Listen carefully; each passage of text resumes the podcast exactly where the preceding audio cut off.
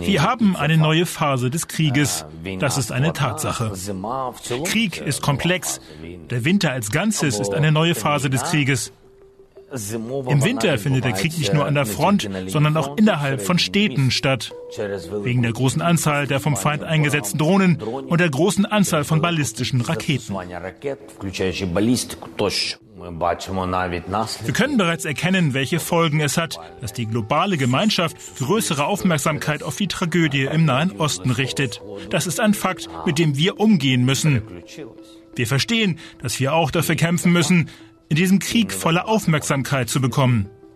Wir dürfen nicht zulassen, dass der Krieg hier vergessen wird.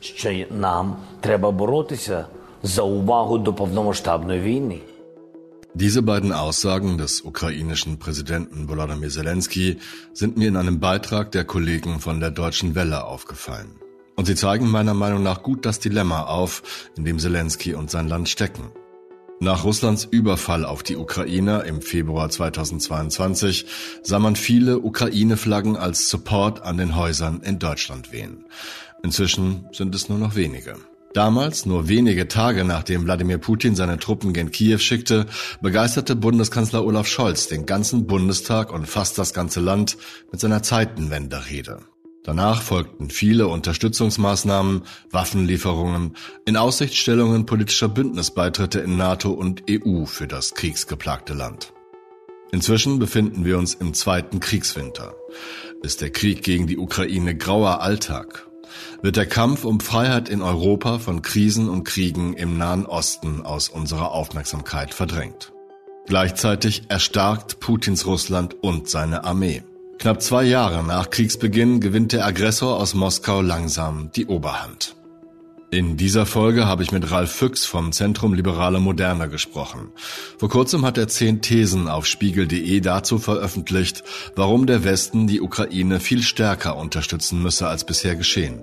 In seinem Text hat er von einem Muster gesprochen, das er im zögerlichen Verhalten der westlichen Verbündeten erkannt hat. Und mit der Frage nach diesem Muster haben wir unser Gespräch begonnen. Das gilt äh, zumindest für Berlin, mit Abstrichen auch für Washington und äh, für andere Hauptstädte, dass wir immer noch gefangen sind in diesem Muster too little, too late. Also zu wenig und zu spät an militärischer Unterstützung für die Ukraine. Ähm, wir kalibrieren diese Unterstützung so, dass die Ukraine sich unter großen Opfern behaupten kann gegen den russischen Angriff, aber nicht, dass sie tatsächlich militärisch die Oberhand gewinnen und ihre Territorien befreien kann. Und das ist der Knackpunkt, ja, dass in wichtigen Hauptstädten des Westens immer noch keine Entscheidung gefallen ist, ob man der Ukraine nur helfen will, zu überleben oder ob man sie unterstützen will, diesen Krieg zu gewinnen. Und dieser Entscheidung können wir nicht weiter ausweichen, weil die Zeit jetzt anfängt, gegen die Ukraine zu arbeiten. Haben Sie eine Erklärung dafür, dass man immer noch diese Haltung too little too late einnimmt? Ich glaube, die Motive dafür sind kein Geheimnis. Man muss nur genau hinhören. Kanzler Scholz wiederholt ja immer wieder die gleiche Formel, die Ukraine äh, darf nicht verlieren, Russland darf nicht gewinnen. Und wenn man genauer nachfragt und genauer hinhört, dann gibt es nach wie vor die Furcht vor Eskalation des Krieges. Für Olaf Scholz ist die höchste Priorität zu verhindern, dass die NATO und damit auch die Bundesrepublik in eine direkte militärische Konfrontation mit Russland rutscht. Und daraus folgt die ständige Spekulation, wo sind eigentlich die roten Linien Putins, die wir nicht überschreiten dürfen, damit er nicht Amok läuft, ja, damit er keine Nuklearwaffen äh, einsetzt oder möglicherweise den Krieg auf NATO-Territorium sagen, trägt. Ein zweites Motiv ist äh, die Sorge vor einem Kollaps des Putin-Regimes als Folge einer militärischen Niederlage in der Ukraine.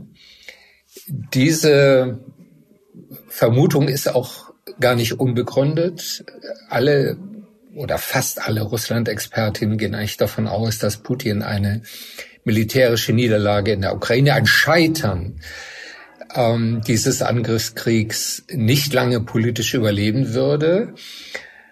Und dann gibt es eben die Furcht äh, vor einem politischen Vakuum, Chaos äh, in einem, einem Riesenstaat mit 16.000 Nuklearsprengköpfen. Ich glaube, dass das die falsche Erwartung ist. Wir sollten umgekehrt geradezu befördern, dass es zu einem Regime-Change in Russland kommt, weil das die einzige Chance ist auf demokratischen Wandel oder zumindest zu einem Russland, das wieder stärker sich an internationaler Zusammenarbeit orientiert. Und ein drittes Motiv ist sicher ein innenpolitisches. Ja, wenn das Kanzleramt die Umfragen liest, dann wissen Sie, dass dieser zögerliche Kurs eher von der Mehrheit der Bevölkerung hier geteilt wird und dass es nach wie vor so eine starke Illusion gibt, man könnte sich doch am Ende mit äh, Putin über einen Verhandlungsfrieden verständigen. Das heißt also, Scholz und vielleicht auch Joe Biden ähm, hat ein bisschen Sorge, dass die nächsten Wahlen verloren gehen, wenn man zu aggressiv gegen Russland vorgeht, die roten Linien, die Putin setzt, nicht beachtet. Habe ich das richtig verstanden? Also erstmal zu aggressiv äh, finde ich die, die falsche äh, Charakterisierung. Aggressiv ist Russland. Ja, von Russland geht die Aggression aus und es geht um ein entschiedenes Dagegenhalten. Ja, das äh, es muss klar sein, dass die russische Führung mit dieser Aggression nicht durchkommt, mit dieser massiven Verletzung des Völkerrechts, mit dieser Serie von Kriegsverbrechen in der Ukraine, wenn das am Ende auch nur zu einem Teilerfolg führt, dann liegt die europäische Friedensordnung in Trümmern und dann wird das fatale internationale Echowirkungen haben bis nach Asien, das Verhältnis von China und Taiwan und das äh, Risiko eines militärischen Angriffs. So, und deshalb geht es nicht darum, dass wir aggressiv, sondern dass wir entschieden reagieren. Und ähm, diese roten Linien Putins, das ist ja ein Phantasma. Ja, also zuerst hieß es keine schweren Waffen, keine Angriffswaffen, keine Kampfpanzer, keine, keine Flugzeuge. Und jetzt keine Taurus, also keine Mittelstreckenraketen mit größerer Reichweite. Immer in der Spekulation darauf, dass das dazu führen würde, dass Putin noch weiter eskaliert. Damit überlassen wir ihm aber im Grunde die Initiative, statt ihm von uns aus rote Linien zu setzen bis hierher und nicht weiter. Und die Antwort auf die Gefahr einer Eskalation das muss klassische Abschreckung sein. Also die klare Botschaft an den sagen Kreml tut es nicht. Ja, das hätte verheerende Konsequenzen für Russland selbst. Wenn Sie sagen, dass das eine Wahlkampftaktik sein könnte oder sogar ist, dann heißt es ja, dass ein Großteil der Bevölkerung, zumindest aus Sicht äh, der, der politischen Führung, der Regierung, das ähnlich sieht. Und ich glaube, dass viele Leute Angst haben vor dieser roten Linie, beziehungsweise vor den nuklearen Drohungen und den Drohungen Russlands, einen, einen größeren Konflikt zu entwickeln, entfachen. Wie kann man denn diese Angst in der breiten Bevölkerung zerstreuen oder nehmen? Sicher nicht, indem man sie einfach auf die leichte Schulter nimmt. Ja, das ist natürlich eine schreckliche Vorstellung, dass dieser, dieser Krieg in einen dritten Weltkrieg münden könnte, in ein finales nukleares sagen, Inferno zwischen den atomaren Supermächten aber was ist die Antwort darauf? Ich meine, im Kalten Krieg hat der Westen darauf gesetzt, dass er jederzeit in der Lage ist, Russland militärisch abzuschrecken. Und das hat funktioniert. Und ich glaube, dass das auch unsere Antwort sein muss. Ja, und äh, in Moskau sitzen bei aller Irrationalität, die man Putin unterstellen mag, das ja keine Bande von Selbstmordattentätern. Ja, ich glaube, Russland ist dann aggressiv, wenn der Westen schwach ist oder Schwäche signalisiert. Und ist gerade umgekehrt. Ich, aus meiner Sicht und aus der Sicht vieler Sicherheitsexperten wächst sogar die Kriegsgefahr, wenn man jetzt kein entschiedenes bis hierher und nicht weiter dieser neoimperialen Politik Russlands entgegensetzt. Ja, und zu glauben, man könnte Putin befrieden mit einem territorialen Kompromiss in der Ukraine verkennt seine Kriegsziele. Ja, er will die ganze Ukraine wieder in den russischen Orbit zurückzwingen und er greift, sagen die Nachkriegsordnung an, die sich nach dem Zerfall der Sowjetunion herausgebildet hat. Sein offen erklärtes Ziel ist die Restauration des russischen Imperiums. Und er wird nicht halt machen, wenn der Westen ihm signalisiert, wir geben nach aus Furcht. Hm. Und eine Möglichkeit dazu wäre, haben Sie geschrieben, die Ukraine so schnell wie möglich in die NATO aufzunehmen. Sehe ich ganz genauso, denn wenn er die Ukraine, wenn er seinen Plan verwirklichen kann, dann steht er eh an der NATO-Grenze. Warum nicht die Grenze, das ist vielleicht ein bisschen böse formuliert, so weit verschieben, wie wir jetzt sind? Und das ist dann die, die Frage, ich habe irgendwo, ich glaube bei meinem Kollegen Christian Esch, einen, einen Menschen aus der Ukraine sagen hören, warum nicht jetzt äh, eine Mauer ziehen und die, die Grenzen akzeptieren, die es momentan im Kriegsgeschehen gibt und zumindest die freie Ukraine in die NATO aufzunehmen. Halten Sie das für eine Möglichkeit? Die heutige Frontlinien festzuschreiben wäre für die Ukraine verheerend.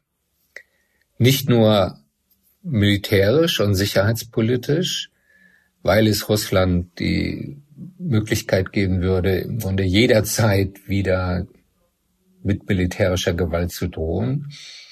Ökonomisch, weil der Südosten der Ukraine, der Zugang zum Asowschen Meer, ist eine Lebensader für die Ukraine, nicht nur für die Getreideexporte, sondern auch für den Import von Industriegütern. Diese Gebiete zu verlieren, würde ein Rumpfstaat sagen, hinterlassen, der aus eigener Kraft kaum lebensfähig ist und psychologisch wäre es für die Ukraine absolut demoralisierend, nach so vielen Opfern jetzt diese russischen Eroberungen akzeptieren zu müssen. Also ich glaube, dass wir die Ukraine auf keinen Fall dazu nötigen dürfen, sondern dass wir umgekehrt im eigenen Interesse sie so stark machen müssen, dass sie zumindest relevante Teile dieser Territorien zurückgewinnt, auch um klarzumachen, dass gewaltsame Grenzverschiebungen nicht akzeptabel sind. Das ist auch international eine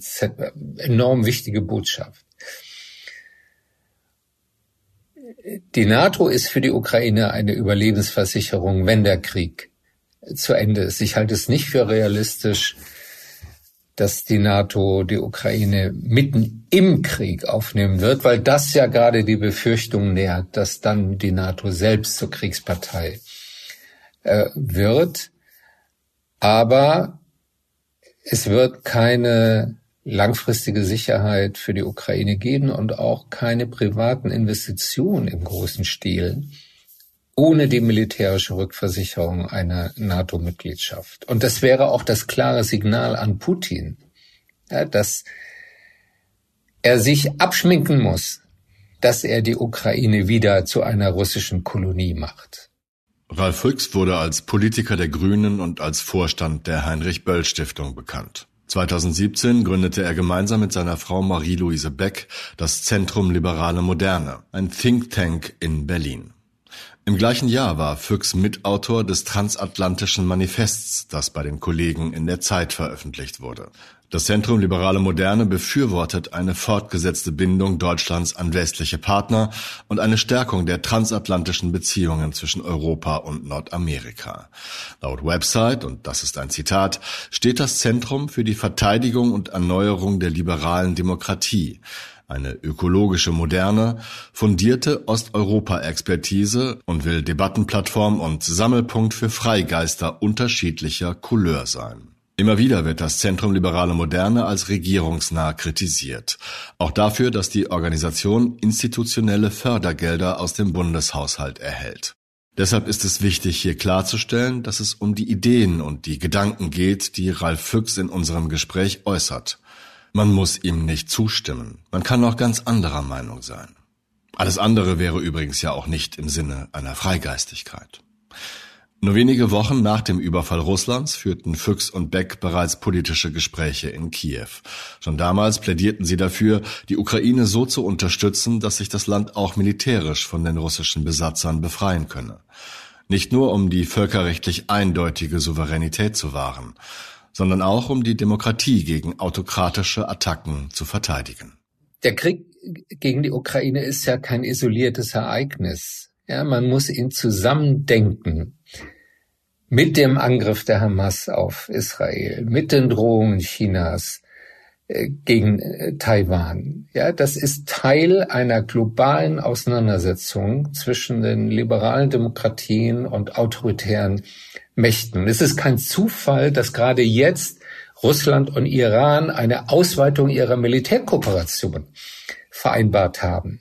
Ja, der, der Iran ist sowohl der Kriegstreiber im, im Nahen und Mittleren Osten und er unterstützt die Russland massiv mit Waffen. Und wir müssen sehen, dass diese Konflikte miteinander zusammenhängen und dass jedes Signal der Schwäche des Westens unsere Gegner umso mehr ermutigt, die liberale Ordnung herauszufordern.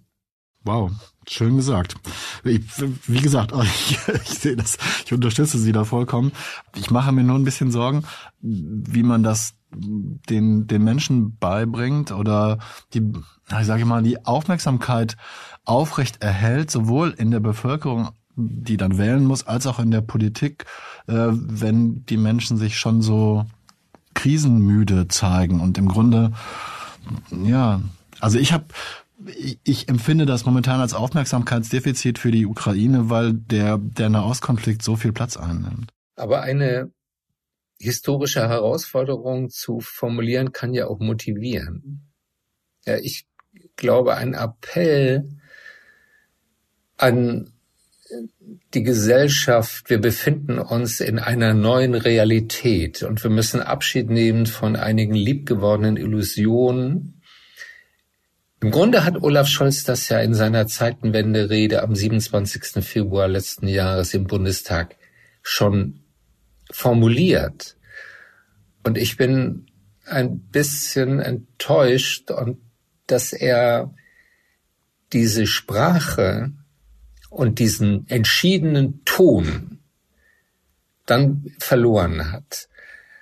Ich bin überzeugt, dass es eine falsche Kalkulation ist, man könnte den Bürgerinnen und Bürgern nichts zumuten.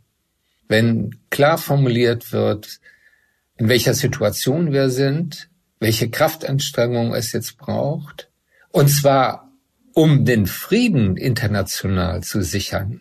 Ja, das Botschaft, die Signal ist ja nicht, wir rüsten uns für den Krieg, sondern wir müssen auch militärisch und politisch stark sein, um zu verhindern, dass wir in einen Krieg gezwungen werden. Also um unsere Abschreckungswirkung wiederherzustellen.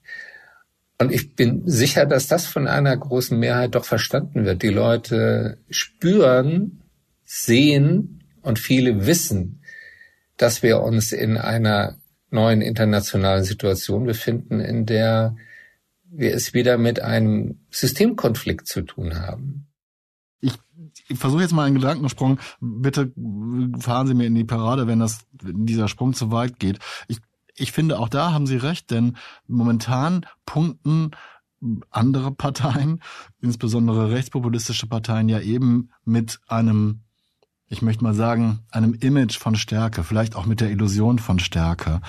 Könnte es nicht sein, dass man vielleicht dann diesen Kräften auch etwas entgegenzusetzen hat, wenn man selber äh, aus der zentralen Position einer, einer konservativen Politik oder auch einer sozialdemokratischen Politik Stärke zeigt? Das ist eine Frage des Selbstbewusstseins der demokratischen Parteien und nicht nur der Parteien, ich würde sagen der demokratischen Kräfte unserer Gesellschaft. Ja, wenn wir kleinmütig sind, wenn wir zukunftspessimistisch sind, wenn wir nicht an die Stärke der liberalen Demokratie selbst glauben, dann werden wir auch andere nicht überzeugen und nicht beeindrucken.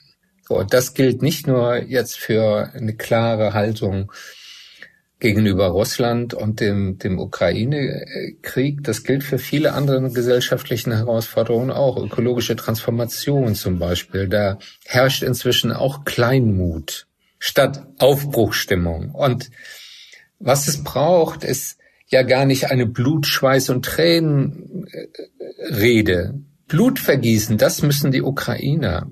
Bei uns braucht es die Bereitschaft zu neuen Prioritäten, Sicherheit, ökologische Transformation, Modernisierung unserer Infrastruktur, Bildung und Innovation, damit die liberalen Demokratien ihr Modell auch in Zukunft behaupten können und attraktiv sind für den Rest der Welt.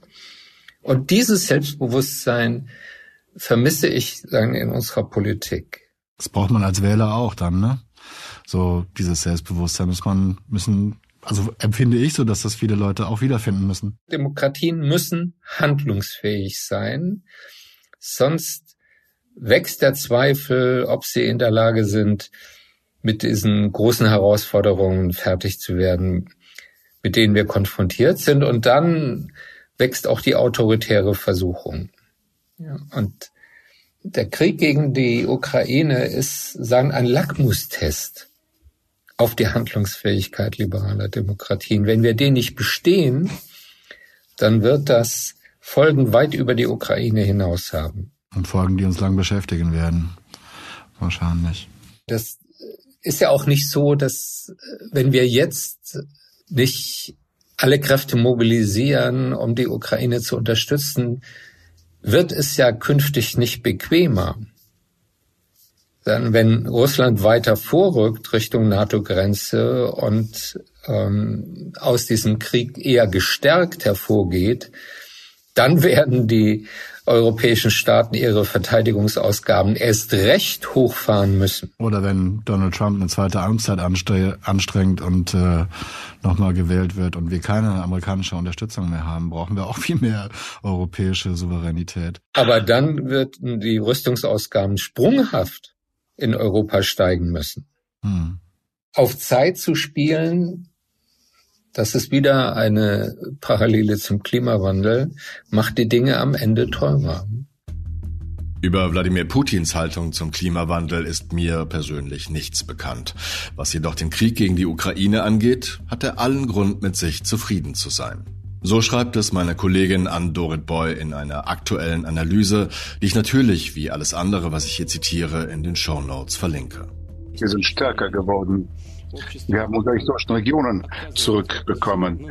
Die Gesellschaft verzichtet auf alles Überflüssige und wendet sich den wahren Werten zu. Piotr Stolypin hat seinerzeit unterstrichen, dass am höchsten das Recht ist, das sich stützt auf die Kraft des Volkes, des ganzen Volkes.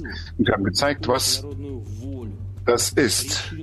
Russland ist stärker geworden, nicht schwächer. Trotz Sanktionen und obwohl Putins Armee hohe Verluste verzeichnen muss an Männern und Material. Diese Aussage traf Wladimir Putin in seiner Eröffnungsrede zum Weltkonzil des russischen Volkes Ende November. Ausschnitt und Übersetzung stammen aus dem YouTube-Kanal Moja Rossiya, mein Russland. Und tatsächlich, nach 21 Monaten Krieg geht es der russischen Wirtschaft blendend. Das liegt vor allem am anhaltend hohen Ölpreis und der massiv gesteigerten Rüstungsproduktion. Putin ist auch weit entfernt davon, im eigenen Land kritisiert oder gar als Herrscher in Frage gestellt zu werden. Soziologen sehen auch jetzt noch keine deutlichen Zeichen von Kriegsmüdigkeit oder gar Revolution in der russischen Bevölkerung. Und selbst international ist der Mann, der momentan erneut ukrainische Infrastruktur bombardieren lässt, um Wasserversorgung, Stromzufuhr und Heizfähigkeit von möglichst vielen Haushalten zu kappen, damit möglichst viele Ukrainerinnen und Ukrainer hungern, dursten, frieren und erfrieren, mitnichten zu einem Geächteten geworden. Vor kurzem konferierte er beim virtuellen G20-Gipfel mit Kanzler Olaf Scholz und anderen Regierungschefs. Es ist unser Land, das nun bahnbrechend vorgeht bei der Bildung einer neuen Weltordnung. Und ohne ein Russland, das unabhängig und souverän ist, ist keine stabile, nachhaltige Weltordnung denkbar. Alle unsere russischen Freunde, und wir arbeiten ja sehr lange schon nicht nur mit der Menschenrechtsbewegung und der demokratischen Opposition zusammen, auch mit Intellektuellen, mit der Umweltszene in Russland, die jetzt auch zum größten Teil im Exil ist, sagen, dass eine Niederlage in der Ukraine der entscheidende Faktor wäre, um politische Veränderungen in Russland anzustoßen. Und es braucht sagen dieses klare Signal, dass es mit Putin keine Zukunft für Russland gibt. Dazu gehört übrigens auch, dass die jetzige russische Führung strafrechtlich zur Verantwortung gezogen werden muss für die Kriegsverbrechen in der Ukraine und für das Verbrechen des Aggressionskriegs. Und gleichzeitig braucht es das Signal an die russischen Eliten, dass ein Russland, das wieder bereit ist, die Prinzipien der europäischen Friedensordnung zu akzeptieren, die gleiche Souveränität aller Staaten, den Gewaltverzicht, auch wieder ein Partner für uns werden kann. Ja, es geht nicht darum, Russland in die Knie zu zwingen und zu demütigen, sondern es geht um einen politischen Kurswechsel um Sicherheitsgarantien und dann sind auch die Kanäle wieder offen für wirtschaftliche und politische Zusammenarbeit. Und gerade die moderneren Segmente der russischen Gesellschaft wollen doch nicht den definitiven Bruch mit dem Westen und mit Europa. Sie wollen auch nicht zum Vasall Chinas werden oder irgendwelchen eurasischen Fantasien nachjagen. Die haben zum Teil ihre Familien in Europa, sie haben hier äh, Wohnungen, ähm, ihre Kinder studieren an westlichen Universitäten. Und das ist aus unserer Sicht immer noch ein Anreiz, den man für Veränderungen in Russland sagen, geben kann, zu sagen, so nicht, aber wenn ihr zurückkehrt zu einem Kurs der Zusammenarbeit und äh, das Völkerrecht respektiert und ein Minimum an Rechtsstaatlichkeit und Demokratie in Russland selbst akzeptiert, dann ähm, ist Russland auch wieder ein potenzieller Partner. Heißt das nicht, dass man sich ein bisschen mehr um die Sanktionen kümmern müsste? Oder hat, ist das einfach nur ein Wahrnehmungs- beziehungsweise ein Problem der Darstellung und die Sanktionen, die jetzt immer so runtergeschrieben werden, funktionieren eigentlich gut und man muss noch ein bisschen mehr durchhalten. Die Sanktionen funktionieren zumindest nicht so gut wie erhofft und wie nötig, um die russische Kriegswirtschaft entscheidend zu schwächen. Und das liegt vor allem an den Umgehungsgeschäften, die zwischen deutschen und anderen westlichen Firmen und Russland über Drittländer organisiert werden. Es sind jetzt gerade Informationen äh, hochgekommen, dass die deutschen Exporte nach Zentralasien immens gestiegen sind. Und das sind zum größten Teil Güter, die dann auf Umwegen nach Russland gehen. Ähnliches gilt für die Türkei, auch China ist einer dieser Zwischenhändler. Das heißt, wir müssten sehr viel strikter kontrollieren und sanktionieren, wenn äh, Sanktionen umgangen werden. Und gleichzeitig sollte man sie ergänzen um Anreize für Angehörige der russischen Machteliten oder für Oligarchen, wenn ihr euch von Putin distanziert, wenn ihr bereit seid, die Ukraine zu unterstützen, dann werden wir euch von den Sanktionen ausnehmen.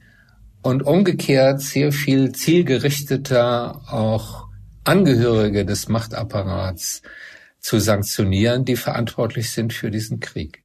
Was glauben Sie, wie viel Zeit haben wir noch, das, das Ganze, was, was Sie gerade dargelegt haben, umzusetzen und die Ukraine entscheidend zu unterstützen?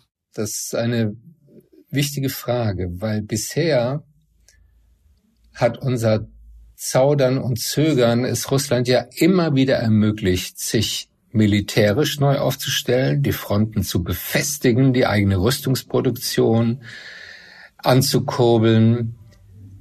Und wir nähern uns jetzt einer entscheidenden Phase des Krieges. Es gibt viele ernsthafte Prognosen, dass im nächsten Frühjahr sich entscheiden wird, wie dieser Krieg endet.